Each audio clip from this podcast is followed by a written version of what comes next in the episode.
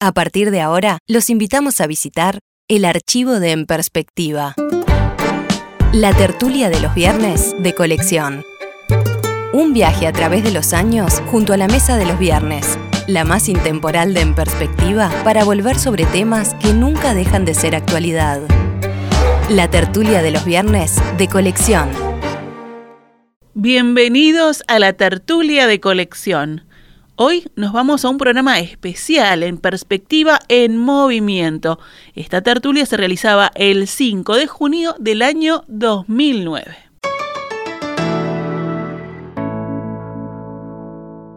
En el Liceo número 4, Juan Zorrilla de San Martín, en Durazno y Boulevard España. Pero ¿en qué parte exactamente del liceo estamos, Rosario? ¿Dónde exactamente? Esta en realidad es la biblioteca del museo, del liceo, perdón, que a su vez eh, ha sido utilizada como salón de actos. Es muy fácil de reconocer desde fuera porque si hay algo característico de este edificio es esta esquina curva este, de ladrillos de vidrio que precisamente es la pared que tú tienes detrás en este momento. Así que quienes miren la fachada hacia la izquierda, ese cuerpo que sobresale es exactamente detrás del cual se está produciendo esta mañana esta tertulia. Tú lo aclarabas Un más temprano. De 50 años. Ese edificio ¿no? tiene 50 años. Sí. No es el edificio original del- de este No. Liceo 4 que este año está cumpliendo sus 80 años. Hubo dos anteriores, en la calle Guaná, en la calle Canelones, pero creo que en definitiva el que merecía de alguna forma este, ser, porque fue pensado como liceo, fue por- objeto de un concurso, fue resultado que ganara el arquitecto Danners, así que reúne justamente las condiciones de haber sido pensado para la finalidad que en definitiva terminó cumpliendo. No sé si para tantos alumnos como los que hoy recibe en sus tres, en sus tres este, turnos. En todo caso, esta biblioteca no estuvo pensada para esta impresionante fonoplatea. Yo le dije al director, se quedó corto con las sillas. Y efectivamente hay más gente parada al fondo de la que ha logrado sentarse, para lo cual llegaron a las nueve de la mañana. ¿eh? Sí, sí, aquí estamos, muy bien rodeados. Ahora, es impresionante eh, la descripción que primero se colocó en un florero donde hay tres rosas blancas. Y además se mandó expresión Rosario. que, que, que, eh, té con leche. Este, pero se mandó una descripción esquina curva, primera esquina curva, con ladrillos de vidrio, de cristal. Esto es el Palacio de Buckingham, va a pensar la gente. Así bueno, son todas las noticias del espectador en labio de Rosario. O sea, ¿qué? ¿Que no le crean? No, no, que ese Se llama es, ladrillo de vidrio es- eso. es como tener a una zorrilla de San Martín locutando. Y es, es, es así. Es un gusto estar rodeado de este público esta mañana, eh, un público formado básicamente por alumnos del liceo, también eh, profesores y autoridades. ¿Hay algún vecino del barrio también? Sí, parece que sí, algunos también se han acercado. Bueno, para que, mm, para que la audiencia, para que los que están del otro lado del receptor se enteren de cuánta gente hay acá, ¿por qué no aplaudimos al liceo en sus 80 años?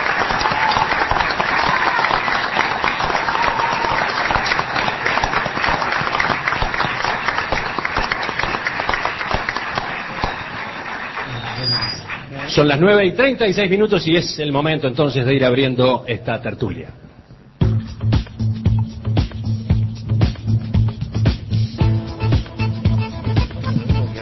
Saludos para quienes nos acompañan en la mesa, por las dudas, por si algunos de nuestros amigos en el público no los ubican.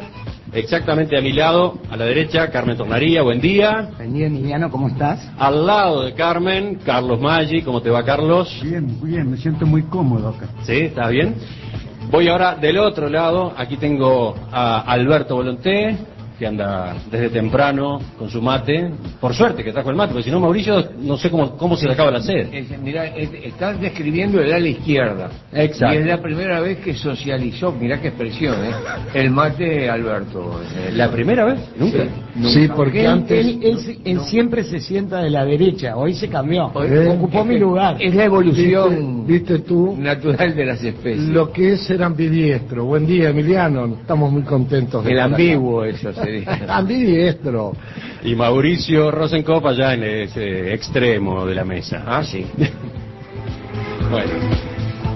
Estamos prontos para entrarle al primer tema que, que tiene que ver con el día de hoy. Hoy, 5 de junio, se celebra un nuevo Día Mundial del Medio Ambiente. Y este año, el Programa de las Naciones Unidas para el Medio Ambiente estableció como lema, su planeta lo necesita a usted, unido para combatir el cambio climático. Sobre el medio ambiente podríamos charlar toda la mañana y sobre el cambio climático también. Me gustaría saber qué ángulo elige cada uno de ustedes, pero voy a darle la palabra en primer lugar a Carmen. ¿Por qué? A ver, ¿por qué te doy la palabra? ¿Sí? A Sí. ver, Nunca me dan la palabra Porque a mí me contaron, a mí me contaron, mujeres. a mí me contaron que en tus épocas de docente tenías una cierta forma de encarar este tema cuando te tocaba. Ahí está, y lo sigo haciendo, lo sigo haciendo.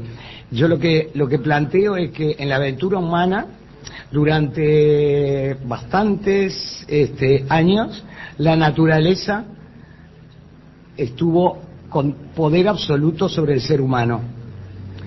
Y esto solo cambió, si nos imaginamos un esquema en un pizarrón, naturaleza arriba, ser humano abajo. Esto cambió cuando el ser humano dejó de robarle a la naturaleza, dejó, de depredar la naturaleza porque no tenía más remedio y empezó a trabajar sobre la naturaleza, que esto coincide con el descubrimiento de la agricultura. Ahí cambia esa relación de poder de la naturaleza sobre el ser humano y se queda como enfrente, en una relación de equidad. Ya el ser humano no, no, no roba la naturaleza, sino que trabaja y produce sobre ella. Y con la revolución industrial, otro salto en la historia, y a partir de allí el ser humano domina ampliamente la naturaleza. Hoy hay muchos problemas en el mundo porque, porque no sabemos resolverlo o no queremos resolverlo. Pero hoy hay un dominio absoluto del ser humano sobre la naturaleza, en la tierra, en el agua y en el aire. Y este poder absoluto revierte el esquema inicial y hoy los seres humanos que estamos arriba y la naturaleza está abajo, desde el punto de vista de una relación de poder, estamos haciendo todo lo posible por volver al principio. ¿Eh? Es como si buscáramos las raíces y en ese dominio absoluto que tenemos de la naturaleza, la estamos empezando a lastimar, a depredar y, y a, con nuestra conducta, con nuestros productos, con nuestros hábitos, este, y por lo tanto empezamos como a acercarnos a el momento inicial que se revierte y la naturaleza va a volverse otra vez enemiga de los seres humanos. Ese es mi planteamiento. Mm. La ventaja sería, en todo caso, que de un tiempo a esta parte hay una conciencia fuerte en torno a estos asuntos, ¿no? Bueno, eh, es fantástico y por eso estamos hablando de esto. Hay un día de medio ambiente, pero digo, yo me lo planteo como para que pensemos y yo lo planteo desde el punto de vista del poder. Cuando alguien o algo concentra el poder absoluto, malo para la historia de la humanidad. El poder tiene que repartirse y hay que tener conciencia de que el poder está repartido o que hay muchos poderes. Fue malo cuando la naturaleza predominó absolutamente sobre el ser humano. Y es malo cuando el ser humano predomina y cree que puede con la naturaleza hacer lo que quiere. Yo no, yo, yo no estoy muy... Entonces, ¿en qué quedamos? ¿Hablamos a coro como siempre o...? Te escucho con toda No, atención. es, Eh, por, Estos son los problemas de la por tertulia, orden de ¿no? aparición. se trata de Este- que se interrumpan, de que hablen espontáneamente, pero hay veces que salen dos al mismo tiempo. Claro, con Maggi lo planificamos siempre. Este, este, en Bueno, la tertulia espontánea. ¿quién ganó? Lo que quiero decir. No estoy tan seguro de tu afirmación. Y hay una pregunta que hace Emiliano que eh, a mí me deja dudando. Es decir, que hay más conciencia sobre el tema. Si hubiera más conciencia sobre el tema, sería un tema eh, de la campaña electoral, por ejemplo, y aparecen chispazos sobre el tema, pero no como un tema de fondo. Ah, de acuerdo. Quiere decir que si hay conciencia, hay, pero no tanta. Sí, sí. Este, eh, lo que decía, eh, yo recuerdo una expresión de, de, de- de los incas, que cuando beben su chicha este, echan un chorrito sobre la tierra y primero dicen para la Pachamama, o sea, se traduce del quechua para la madre tierra. Es decir, eh, que nunca aceptaron la expresión de que el hombre domina la tierra. Este, el dominio del hombre sobre la tierra es un error, es una equivocación, es una postura eh, prepotente, este, y, y ellos lo que expresan es que con la tierra y con la naturaleza son una sola cosa. Pero eh, en el Uruguay eh, se están produciendo cambios climáticos y a veces no lo marcan eh, suficientemente. Yo pongo un par de ejemplos nada más. Primero, ya anuncian, y lo estamos sintiendo, que desaparecen en el Uruguay las estaciones intermedias. Es decir, chao primavera, chao otoño, pasamos del verano al invierno, que es lo que nos está pasando. De ahí que andemos, hace 15 días íbamos a la playa y hoy no hay bufanda que aguante. Y la segunda, que hay una serie de especies que eh, pasaron la frontera seca, digamos, del Brasil, que antes allí morían porque la temperatura de aquí a Brasil era distinta. Por ejemplo, el Aedes aegypti, que es un nombre muy pintoresco para un mosquito, este, este, es un mosquito famoso.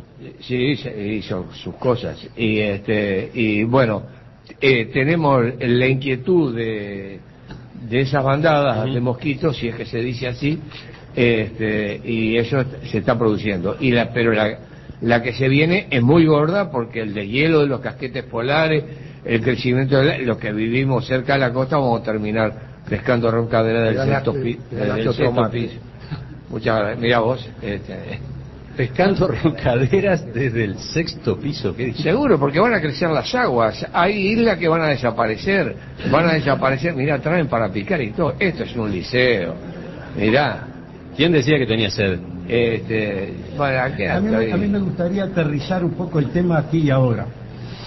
Este, nosotros tenemos en este momento una crisis eléctrica de, de energía eh, muy grande la cantidad de electricidad que puede producir Uruguay es para la mitad de lo que está consumiendo, lo demás tenemos que importarlo de afuera. ¿Qué soluciones hay para ese problema? Tiene mucho que ver en este momento con el medio ambiente.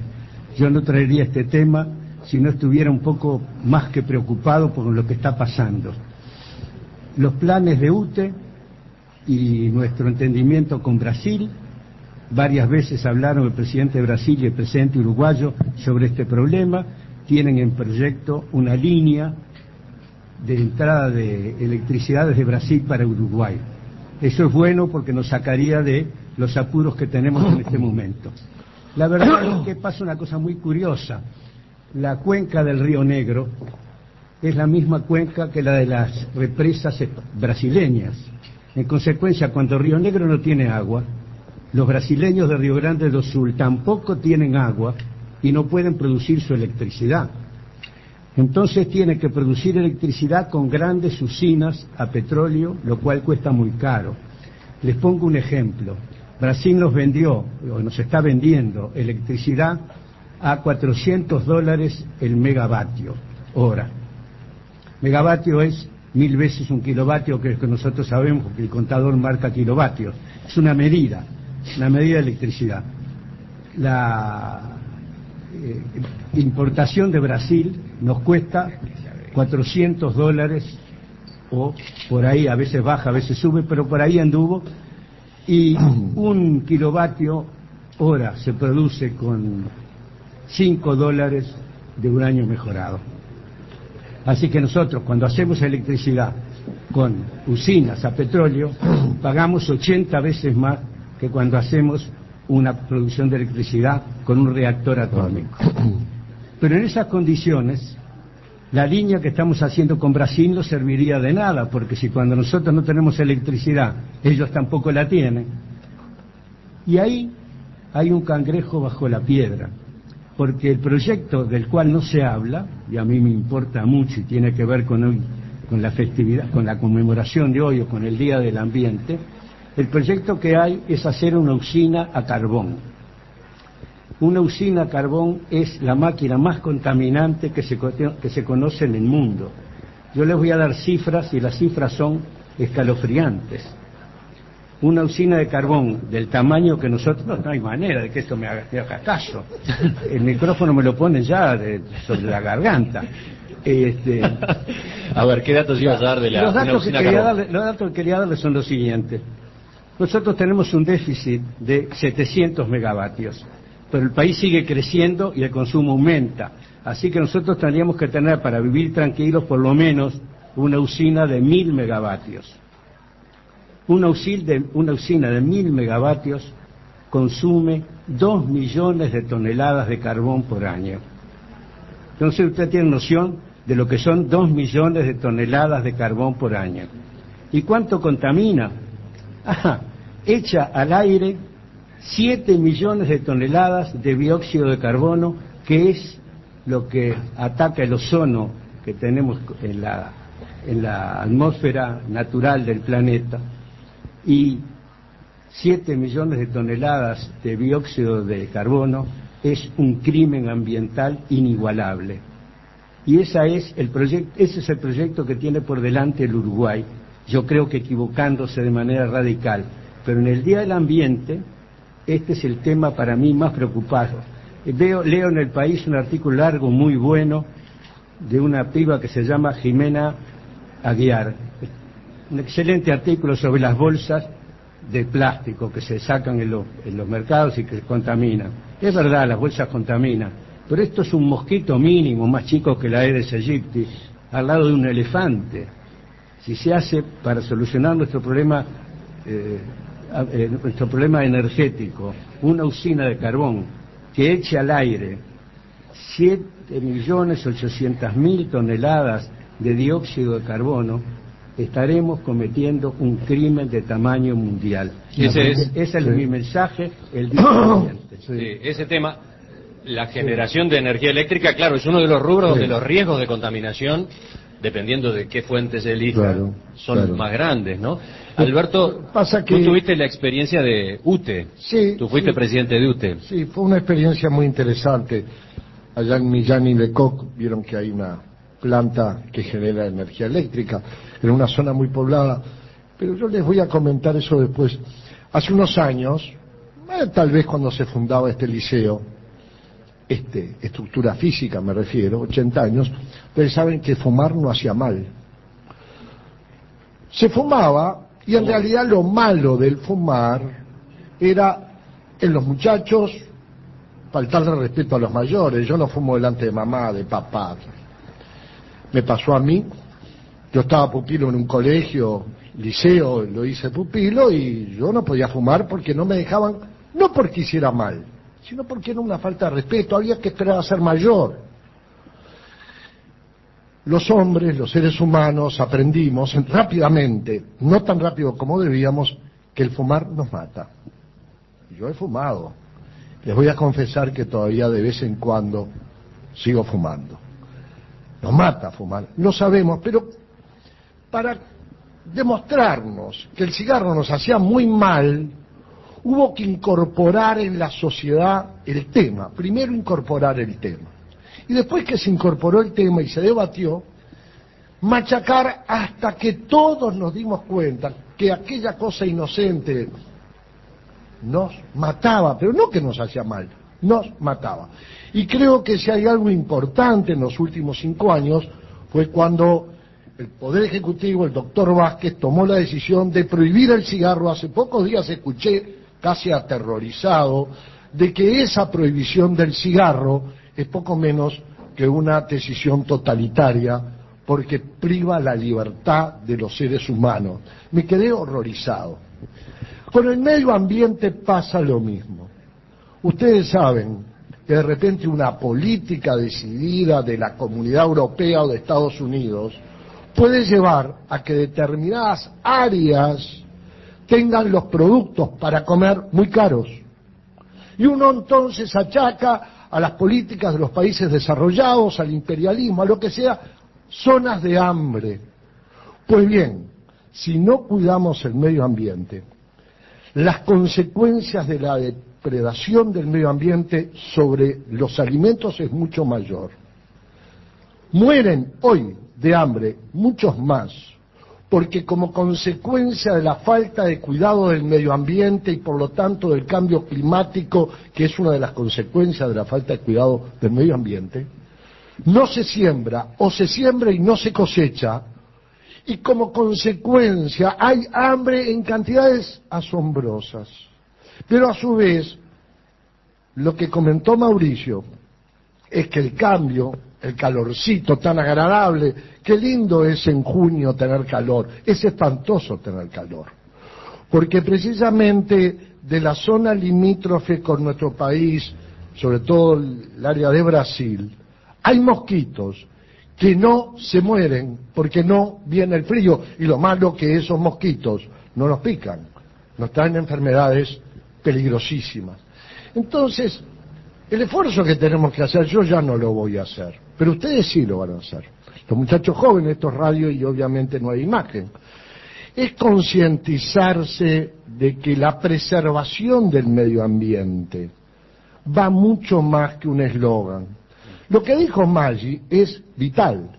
Si no hay cuidado del medio ambiente y no tomamos decisiones políticas en materia de energía para lograr energías limpias y luz en nuestras casas, estamos perdidos. Pero piensen en los que vieron el tema del hambre que anda por ahí. ¿Cómo no va a estar el tema del hambre? ¿De la pobreza? Bueno, responsable de pobreza y hambre en cantidades increíbles en la falta del cuidado del medio ambiente. Y, que, eso, y que, eso, se corrija depende de, de que se cree una cultura en, en esa materia, ¿no? Y eso, y eso a su vez parecería bastante claro que depende de, de los más jóvenes, de, cómo están trabajando en estos temas, de cuánto están pensando, cuánto lo están discutiendo, cuánto lo están asumiendo estos chicos que nos escuchan acá, por ejemplo. Pero a mí me parece... Mi, permanencia en esta tertulia se debe a que coincido con Emiliano, no, no. otra cosa.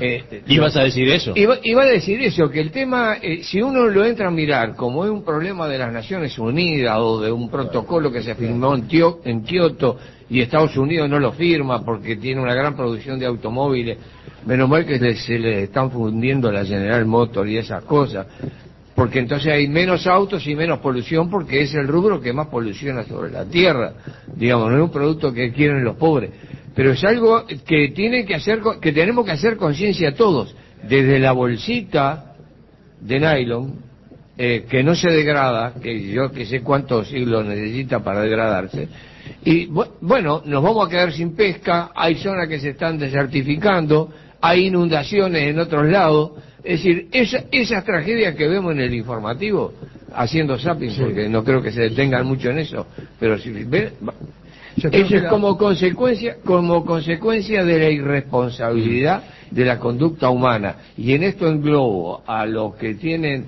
la responsabilidad mayor como los que... Eh, pero sería bueno saber acá, por ejemplo, en, el liceo, cuánto se trabaja de esto, o cuánto estos botijas, chicos, están eh, convencidos, están preocupados por estos temas. Rosario, algo estuvo averiguando. Sí, eh, estoy averiguando que la gente de agronomía, que traté de buscarlos al fondo y creo que no, que no había ninguno, estaba en la puerta.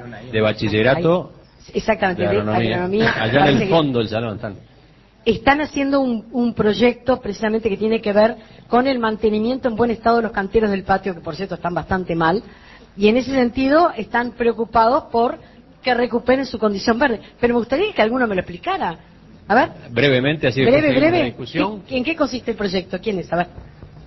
Es un proyecto que nos presentó el profesor Gabriel Parodi a principio de año para arreglar los canteros del patio y, lo estamos llevando a cabo. Fuera del horario del liceo, venimos dos, tres veces por semana cuando podemos y vamos a plantar y arreglar un poco, dejarlo un poco más lindo para el disfrute de todos también, ¿no? Y ojalá que esto se siga las próximas clases el año que viene lo sigan porque es un proyecto que está bueno. Además tenemos el apoyo de los compañeros en rifas que organizamos, así que también se los agradecemos. Y también de algunos profesores, de la dirección. Está bien, es un buen proyecto.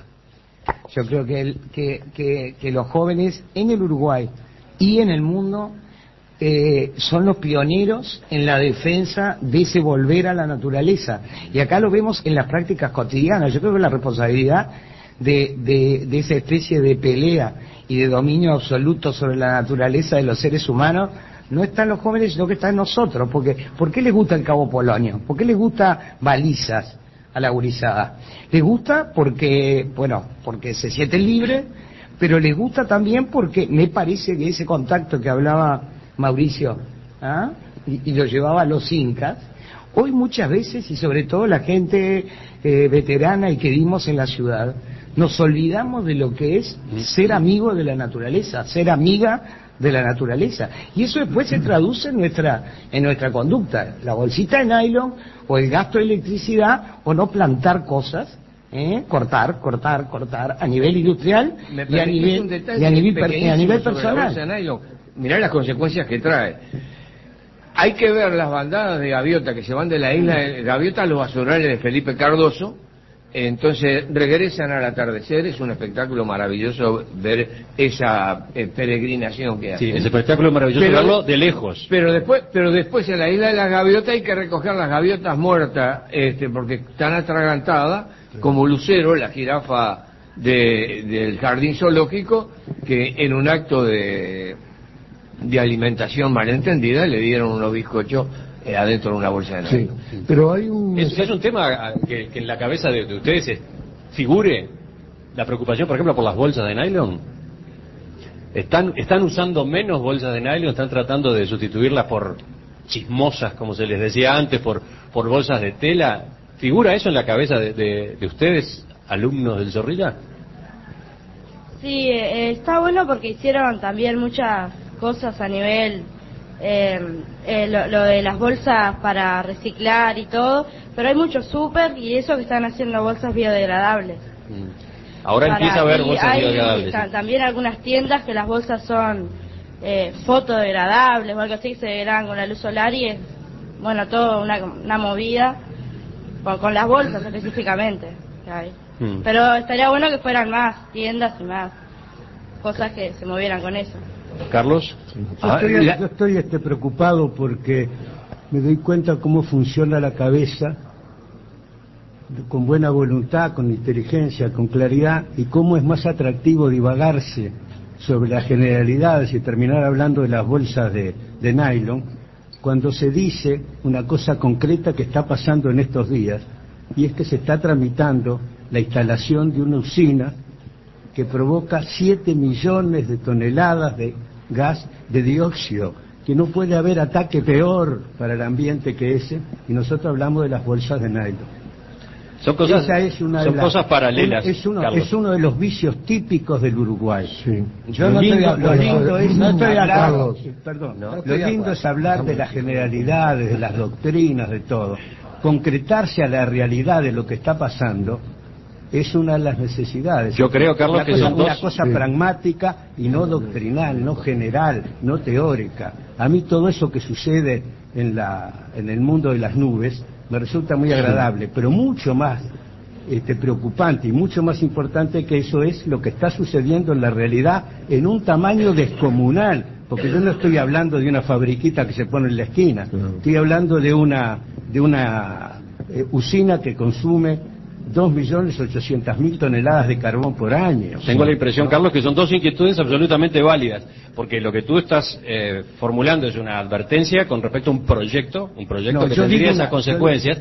Acá estamos hablando, por otro lado, de, de algo que ya es realidad, el problema de la contaminación con las bolsas de plástico o con los envases de refrescos, Sí. las tapitas de los refrescos. Eso es realidad acumulándose día a día desde hace el años. desecho de computadoras, Los los, de disquetes, los casetes. Digo, eso también forma parte de nuestra cotidianidad y no es pensar en las nubes, es pensar en la tierra. Es lo que consumimos todos, todos los días.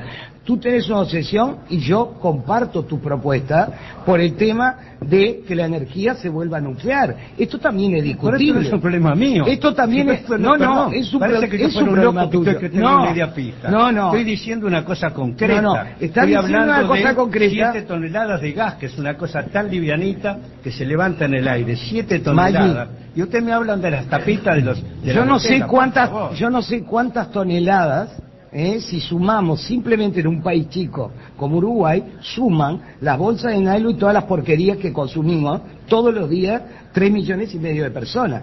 Entonces yo lo que digo es esto. Tú tenés una obsesión y yo la comparto No, no tengo ninguna por una respuesta Yo doy un- doy un dato de realidad. por una respuesta por una respuesta eh, energética que esté vinculada a la energía nuclear. Y hay mucha gente mucha gente que considera y recuerda claramente que Chernobyl también está todavía a 30 años de sucedido el episodio, está la gente reventándose y reventaban el medio ambiente.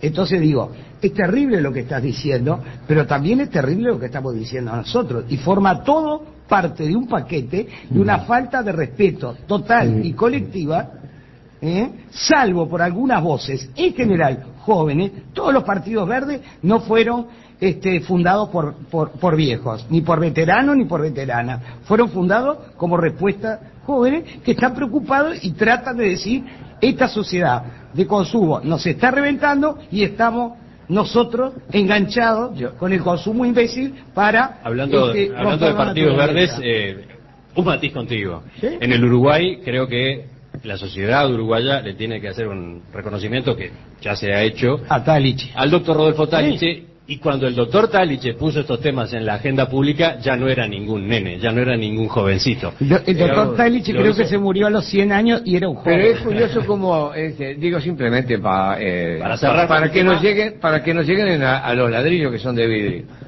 Este, y este, me parece que son complementarias las cosas, pero surgen otras inquietudes. Este, la compañera hablaba de bolsas biodegradables al contacto con el sol. Te imaginas comprar un kilo de pera, sale el sol y se hace un desparramo que tampoco hay que ser fanático.